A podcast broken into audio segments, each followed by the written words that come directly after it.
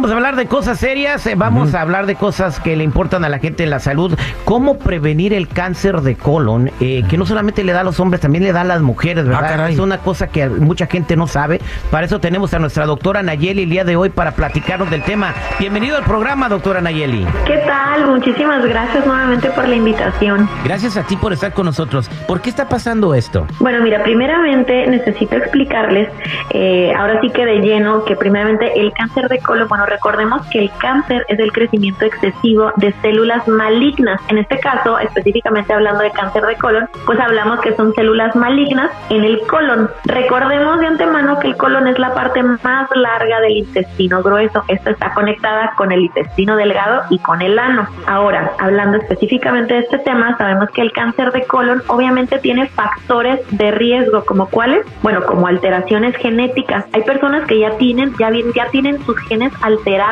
y no hay, ahora sí que eso es un factor que no se puede modificar, pero también aquí es muy importante saber que, por ejemplo, el alcoholismo, el tabaquismo, el bajo consumo de fibra o bien el alto consumo de, por ejemplo, carnes rojas, específicamente carnes procesadas, como cuáles, como las salchichas, por ejemplo, los embutidos, estos alimentos vienen a repercutir para de esa manera poder ser este factores que predisponen a, causar este cáncer de colon. ¿Por qué? Porque tienen toxinas y porque de cierta manera causan eh, una reacción inflamatoria.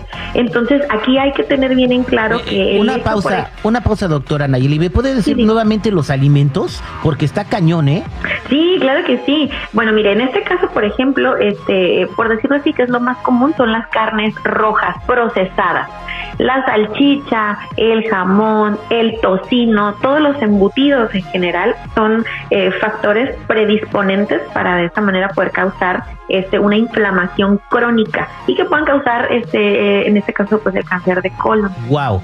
Eh, bueno, esta, esto son cosas que comemos nosotros todos los días y no sabemos que nos están haciendo daños o que nos pueden provocar un cáncer de colon. Qué bueno que lo repitió. ¿Qué más, doctora?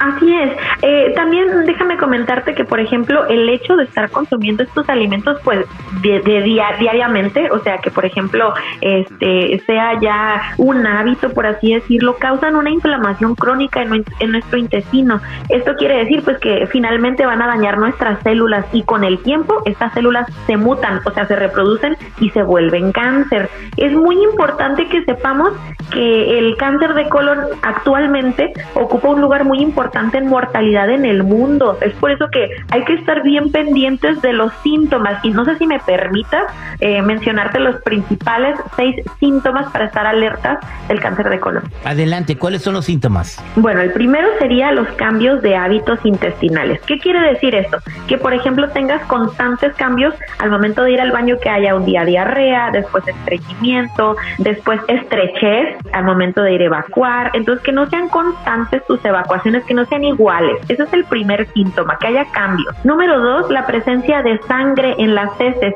que tus heces sean oscuras o que de repente cuando vayas al baño veas que están rayaditas de sangre. Ese puede ser también otro dato de alarma para estar muy alertas. Número tres, el dolor abdominal continuo, que, que tengas dolor en tu abdomen o como calambritos. Eso también puede estarnos este, avisando. Ahora, número cuatro, la sensación de volver a defecar después de cada evacuación. Tú haces popó terminas de hacer popo y nuevamente vuelves a tener esa sensación y solamente es la sensación porque ya no vuelves a defecar. Número 5, cansancio o fatiga extrema. Y número 6, una pérdida de peso inexplicable, sin estar haciendo ninguna restricción en la alimentación, sin estar haciendo ninguna dieta en específico, empiezan a perder peso. Doctora, yo tengo todos los yo tengo todos los síntomas menos el de perder peso porque yo estoy ganando, pero todos los demás los tengo, ¿eh? Ah, pues excelente, sería una muy buena entonces ocasión para acudir al médico y de esa manera poderle realizar el estudio pertinente para que se pueda detectar de manera temprana. Y como te acabo de comentar, o sea, aquí básicamente es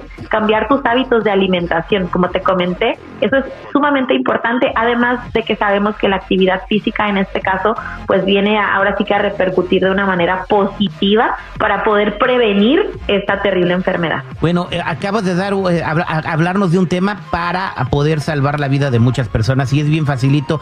Ya sabemos lo que nos hace daño, lo que nos puede detonar el cáncer de colon, ya sabemos los síntomas que tenemos que tener en cuenta para poder eh, decir, oye, tengo que ir al doctor a revisarme porque sí los tengo.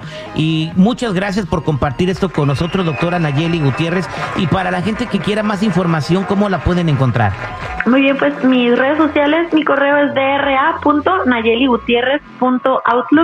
dra.nayeligutierrez.outlook.es y mi Instagram es dra.dra.nayefit y de esa manera me encuentran y con gusto, cualquier duda, cualquier cosa, con gusto contáctenme y les puedo servir. Ok, el, Instagram es DRA Nayefit.